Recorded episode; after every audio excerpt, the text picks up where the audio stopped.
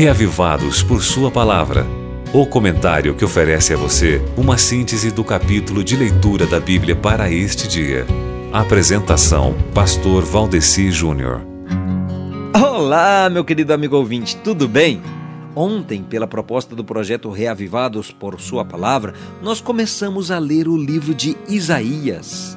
Sabe que eu acho que uma postura muito importante que o leitor deve ter ao sentar-se para ler aí o livro de Isaías é tentar ficar ligado em situar as profecias do livro em seu contexto histórico, descobrir, onde for possível no livro, a intenção messiânica de Isaías e também, se for possível, definir a contribuição que o livro de Isaías pode dar para o desenvolvimento da teologia bíblica. Não precisa ser teólogo para assimilar assim, não, meu querido.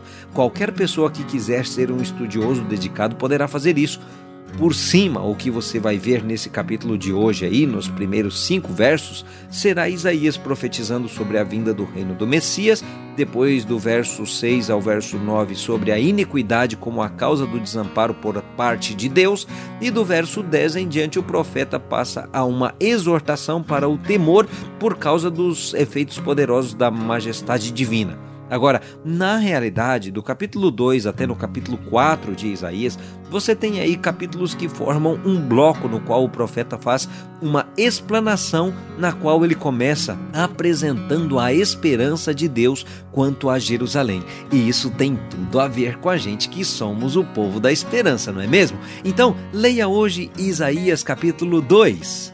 Você ouviu Reavivados por Sua Palavra, com o pastor Valdeci Júnior.